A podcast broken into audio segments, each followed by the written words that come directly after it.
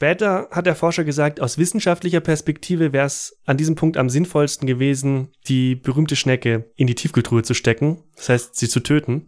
Warum? Hohe Tiere und wo sie geblieben sind.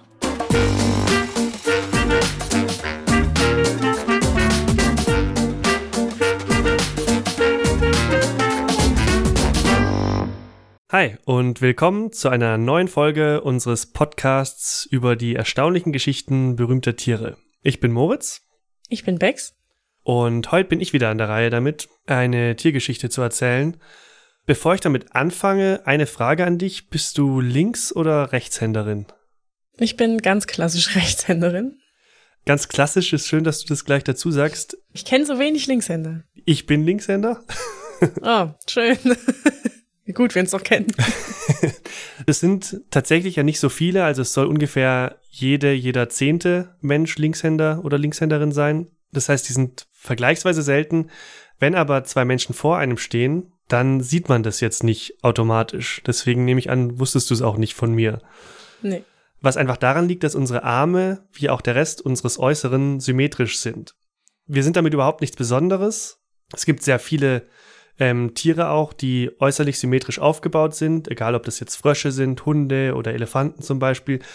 Man kann die alle von vorne ansehen, so wie uns auch, und dann sieht die linke Seite aus wie die rechte Seite, zumindest wenn man jetzt ähm, kleine Details außer Acht lässt. Mhm. Es gibt aber einige Tierarten, bei denen das nicht so ist. Und um eine dieser Tierarten geht es heute, nämlich um Schnecken. Schneckenschalen sind asymmetrisch aufgebaut, also sie bilden eine Spirale. Zu Spiralen sagt man übrigens deswegen auch Schneckenlinien. Und in dieser Folge erzähle ich die Geschichte einer Schnecke, die ein ganz besonderes Haus hatte und die deshalb vor einigen Jahren ein Medienstar geworden ist. Diese Schnecke hieß Jeremy. Er oder sie, ähm, Schnecken, die an Land leben, sind ja doppelgeschlechtlich, das heißt, es passt eigentlich weder er noch sie, wurde 2016 von einem ehemaligen Wissenschaftler in London auf einem Komposthaufen entdeckt. Okay. Es handelte sich bei Jeremy um eine gefleckte Weinbergschnecke. Das Erstaunliche war, das Haus dieser Schnecke war spiegelverkehrt. Ähm, ich versuche gerade es mir vorzustellen. Das versuchen wir gleich gemeinsam und es ist ein bisschen kompliziert. Normalerweise haben gefleckte Weinbergschnecken, so wie viele andere Schneckenarten auch, rechtsgewundene Schneckenhäuser. Das heißt, von der Schnecke aus gesehen windet sich das Schneckenhaus in diesem Fall auf der rechten Körperseite. Und wenn man die Schnecke von der Seite ansieht, auf der diese Spirale zusammenläuft, dann dreht sich die Spirale des Häuschens von innen nach außen im Uhrzeigersinn. Mhm. Das ist vielleicht ein bisschen schwierig, sich das jetzt vorzustellen, aber du kannst es dir einfach so denken, wenn du eine Spirale auf einem Blatt Papier malst und du beginnst in der Mitte, dann malst du quasi im Uhrzeigersinn die immer größer werdende Spirale. Das macht man, glaube ich, sogar ganz automatisch. Ich, ich habe es gerade gemacht und das macht man, glaube ich, ganz von allein. So, wenn man nicht darüber nachdenkt, wie man die jetzt malen soll. Daran habe ich gar nicht gedacht, aber es stimmt. Mhm. Im Kopf male ich die Mhm. auch sofort in dieser Richtung, die Spirale. Mhm. Es gibt auch Schneckenarten, bei denen das grundsätzlich anders ist. Aber das Haus von Jeremy war im Widerspruch zu den meisten seiner Art gegen den Uhrzeigersinn gewunden. Und es lag von der Schnecke aus gesehen auf der linken Seite und nicht auf der rechten. Es gibt ein weit verbreitetes Foto von ihm, das du dir mal ansehen kannst. Ah ja. Also bei Jeremy, der sitzt auf einer anderen Schnecke, nehme ich an. Er ist die o oder er oder sie ist die obere. Und er schaut nach links und die andere Schnecke schaut quasi nach rechts, aber man sieht von beiden die Spirale. Ja. Und daran kann man gut sehen, dass er einfach wirklich spiegelverkehrt aufgebaut ist. Mhm. Das Foto werde ich wie immer auch auf unsere Website laden, dann könnt ihr es euch dort ansehen. Dieses Phänomen des spiegelverkehrten Hauses ist bei vielen Schneckenarten sehr selten. Ähm, also es wird angenommen, dass das nur bei einem von 100.000 Exemplaren vorkommt, vielleicht auch nur bei einem von einer Million Exemplaren. Krass. Schnecken, deren Häuser nicht in dieselbe Richtung gewunden sind wie beim Rest ihrer Art, nennt man deshalb auch Schneckenkönige, weil sie sowas Besonderes sind. Das heißt, dieser Fund auf dem Komposthaufen, der war wirklich ungewöhnlich. Also normalerweise kann man sich das Phänomen höchstens mal im Museum ansehen oder in privaten Schneckensammlungen. Der Finder der Schnecke hat sich dann per E-Mail bei Dr. Angus Davison gemeldet. Das ist ein Wissenschaftler an der Universität von Nottingham, der unter anderem zur Asymmetrie in Organismen forscht. Und in seiner Mail an Davison hat der Finder geschrieben, dass er die Schnecke im Garten gefunden hat und er hat gefragt, ob Davison an der Schnecke interessiert ist oder ob er sie einfach einfrieren soll, dass sie dann erhalten bleibt und sich später andere WissenschaftlerInnen mit ihr beschäftigen können. Einfrieren. Davison hat sofort, hat er später gesagt, in dem Interview zurückgeschrieben und darum gebeten, die Schnecke auf gar keinen Fall einzufrieren. Ja. Und so ist Jeremy dann nach Nottingham gekommen. Benannt wurde er übrigens nach dem Labour-Politiker Jeremy Corbyn. Erstens, weil Corbyn im politischen Sinne ja das ist, was die Schnecke auch ist, nämlich ein Lefty, also ein Linker. Und zweitens, weil Corbyn sehr gerne gärtnern soll. Der soll, äh, sowas Entspanntes hätte ich ihm gar nicht zugetraut. Ähm, die WissenschaftlerInnen haben den Schneckenkönig dann untersucht und sie wollten auch genauer diese Ursachen für die Asymmetrie in Körpern erforschen. Dafür hat ihnen dann dieses eine Exemplar nicht ausgereicht, also sie haben mehr Schnecken gebraucht, weil sie untersuchen wollten, ob und wenn ja, wie diese Spiegelung weitervererbt wird. Das heißt, Jeremy sollte sich fortpflanzen, aber es gab ein Problem dabei. Ich habe ja am Anfang der Folge gesagt, dass die meisten Tiere von außen symmetrisch sind. Innen stimmt das wiederum nicht, also ist eigentlich so ein bisschen eine Täuschung. Also innen herrscht in den meisten Körpern so eine echt äh, offensichtliche Asymmetrie. Bei Schnecken setzt sich quasi die Asymmetrie von außen innen fort. Das heißt, es war nicht nur Jeremys Haus gespiegelt, sondern es war sein kompletter Körper gespiegelt, was bedeutet auch seine Organe lagen auf der in Anführungsstrichen falschen Seite und bei Schnecken schließt es dann die Fortpflanzungsorgane mit ein. mhm. Deshalb war es für ihn schwierig, sich mit anderen gefleckten Weinbergschnecken fortzupflanzen. Die Uni hat 2016 aus diesem Grund einen Aufruf gestartet, Online-Partnersuche. Tinder für Schnecken. Die Menschen sollten spiegelverkehrte gefleckte Weinbergschnecken finden, also Partner für Jeremy, mit denen er sich fortpflanzen kann. Dieser Aufruf ist online natürlich auf großes Interesse gestoßen. Viele Zeitungen haben darüber berichtet, Blogs und andere Medien. Und in den sozialen Netzwerken wurde unter dem Hashtag Snail Love, also Schneckenliebe, dazu gepostet. Schön. Die Menschen haben begonnen, überall nach linksgewundenen Schneckenhäusern zu suchen und natürlich gab es auch Lieder oder Gedichte über Jeremy. Die Schauspielerin und Regisseurin Lydia Hiller hat zum Beispiel einen Song über Jeremy komponiert. In most ways I'm content, but I have just one lament of a love I'm woefully bereft. And I lay awake at night, knowing something is not right. That something is my shell coils left. Das Lied kam auch gut an, nicht nur bei den WissenschaftlerInnen, die haben sich auch da selbst drunter zu Wort gemeldet auf YouTube. Insgesamt war für das Forschungsteam natürlich dieser mediale Hype super, weil die Nachricht, dass sie ähnliche Schnecken suchen, sich dadurch super schnell verbreitet hat.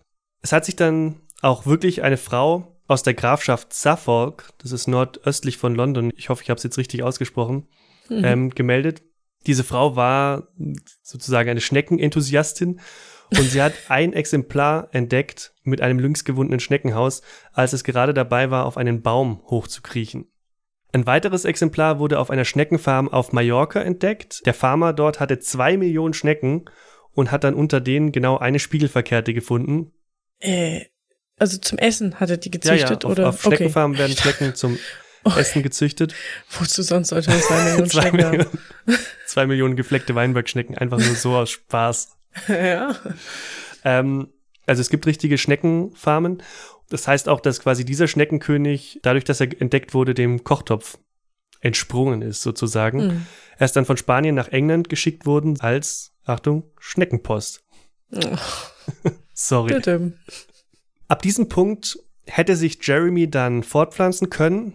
Er hat es aber nicht getan und Dr. Davison war so ein bisschen um die Gesundheit der Schnecke besorgt, weil Jeremy sich dann auch nur wenig bewegt hat. Deshalb hat er die Schnecke in den Kühlschrank gepackt, um sie in einen künstlichen Winterschlaf zu versetzen. Die Hoffnung war, dass Jeremy dann nach diesem Winterschlaf wieder aktiver wird und sich fortpflanzt. Der erste Teil des Plans hat auch funktioniert. Der Schnecke ging es danach wirklich besser. Aber Jeremy hat sich weder mit Lefty noch mit Tomo oder Tomeo, so hießen die anderen zwei Schnecken, fortgepflanzt. Das erinnert mich so sehr an Folge zwei war es, glaube ich, mit Lonesome George, wo sie immer versucht haben, dass er sich mit anderen Schildkrötendamen paart und er wollte einfach nicht. Er wollte nicht, bei Jeremy kam noch was obendrauf, weil dann haben sich die anderen beiden miteinander fortgepflanzt und ihn einfach außen vor gelassen. Na, da wäre ich auch sauer und hätte keine Lust mehr. Ja, also die haben ihn ignoriert, haben zusammen Nachkommen gezeugt. Ist natürlich für die Geschichte traurig, aber Davison hat später gesagt, als Wissenschaftler hat ihn das überhaupt nicht gestört. Im Gegenteil, für ihn war es ja toll, dass sich die Mhm. seltenen Schnecken fortgepflanzt hatte, hatten und er dann Nachkommen hatte. Ähm, das heißt, alles, was er für seine Forschung gebraucht hat. Im Sommer 2017 kam es dann aber doch noch überraschend dazu, dass sich Jeremy mit einem der beiden fortgepflanzt hat. Es gab dreimal laut unterschiedlichen Quellen Schneckensex und danach hat Tomeo oder Tomo, sorry, wieder, ich weiß nicht genau, wie man diesen Namen ausspricht, Eier gelegt. Juhu. Jeremy wiederum war schon, als er gefunden wurde im Jahr 2016, eine erwachsene Schnecke und gefleckte Weinbergschnecken, die werden etwa zwei, höchstens aber mal fünf Jahre alt. Davison ist davon ausgegangen, dass Jeremy nach der Paarung nicht mehr lange zu leben hatte. Und weil es genug Babyschnecken für die ForscherInnen gab an diesem Punkt, hat er Jeremy auch nicht mehr für die Fortpflanzungsaktionen ähm, gebraucht. Später hat der Forscher gesagt, aus wissenschaftlicher Perspektive wäre es an diesem Punkt am sinnvollsten gewesen, die berühmte Schnecke in die Tiefkühltruhe zu stecken, das heißt, sie zu töten, Warum? um die DNA sicherzustellen, damit man später daran weiter forschen kann. Das kann man nicht machen, nachdem er eines natürlichen Todes starb. Man hätte quasi die, dem, dem vorgreifen können. Also ich sag mal umgekehrt, man hätte sich dann nicht mehr um ihn kümmern müssen, sondern hätte ihn einfach einfrieren können und fertig, weil er keinen wissenschaftlichen Zweck mehr erfüllt hat, lebendig an dieser Stelle. Mhm. Davison hat es nicht getan, weil er sich dachte, na, wir haben jetzt so viel mediale Aufmerksamkeit auf dieser Schnecke und er ist nicht davon ausgegangen, dass die Leute da besonders gut drauf reagieren, wenn man Mhm. diesen kleinen Medienstar jetzt einfach einfriert. Besonders lang hat Jeremy dann trotzdem aber nicht mehr gelebt. Er ist wenig später im Oktober 2017 gestorben. Sein Körper wurde dann auch bei minus 80 Grad tiefgekühlt, um die DNA später für Forschungszwecke nutzen zu können. Sein Schneckenhaus wurde aber nicht mit eingefroren. Die Forschung ist dann an diesem Punkt erst so richtig losgegangen. Die mehr als 200 direkten Nachkommen der drei Schnecken hatten alle ein rechtsgewundenes Schneckenhaus. Das mag jetzt, also ich sag mal, mich, mich hat es überrascht. Für die ForscherInnen war es anscheinend überhaupt nicht überraschend. Die sind eher davon ausgegangen, dass das passieren wird. Und ähm, was die Forschung gezeigt hat, ist, dass es ein Gen gibt, das bestimmt, ob eine Schnecke ein linksgewundenes oder ein rechtsgewundenes Haus hat. Der direkte Nachwuchs der drei Schnecken hat dieses Gen, aber ich sag's mal ganz, ganz laienhaft, das bleibt sozusagen inaktiv. Mhm. 2017 sind die ForscherInnen dann davon ausgegangen, dass diese Spiegelung des Körpers erst in späteren Generationen auftritt. Drei Jahre später gab es an der Uni vier Generationen von Schnecken. Insgesamt waren das so um die 15.000 Tiere. Und 1,7 Prozent dieser Tiere hatten linksgewundene Häuser. Ich stell mir vor, wie so ein Wissenschaftler durch das Schneckengehege geht und jede einzelne Schnecke anguckt. und, sch- und schaut, wie rum sich ihr Häuschen dreht. Wenn ich es richtig verstanden habe, ist es so, dass sich mit den Jahren gezeigt hat, dass es sich meistens eher um so eine Art Entwicklungsunfall handelt. Es gab aber einen Fall, ähm, wo das anders war. Also in einer Gruppe dieser Schnecken scheint das Merkmal tatsächlich vererbt worden zu sein. Und die WissenschaftlerInnen wollten dann untersuchen, wieso das in diesem Fall so war und in den anderen Fällen nicht. Sie erforschen das übrigens alles nicht, weil sie gefleckte Weinbergschnecken so toll finden, zumindest nicht nur deshalb, sondern weil sie sich auch erhoffen, dass sie mit diesen Forschungsergebnissen Rückschlüsse darauf ziehen können, wie die Asymmetrie in Menschen und in Tieren entsteht. Das ist auch insofern interessant und relevant, weil es auch bei Menschen Fälle gibt, in denen die inneren Organe seitenverkehrt angelegt sind. Man spricht da vom Cartagena-Syndrom und es kommt bei etwa einem von 15.000 Menschen vor. Das heißt, auch diese Menschen sind dann innerlich gespiegelt. Ist es dann schlimm für die? Dieses seitenverkehrte Auftreten der Organe ist nur ein Merkmal dieses Syndroms, ähm, das glaube ich auch nicht immer auftreten muss. Und es gibt noch andere Merkmale, zum Beispiel äh, chronische Entzündungen der Nasennebenhöhlen und auch andere ähm, Erkrankungen treten mit einer erhöhten Wahrscheinlichkeit auf. Interessant noch, ähm, wenn wir kurz noch mal zurück zu Jeremy kommen.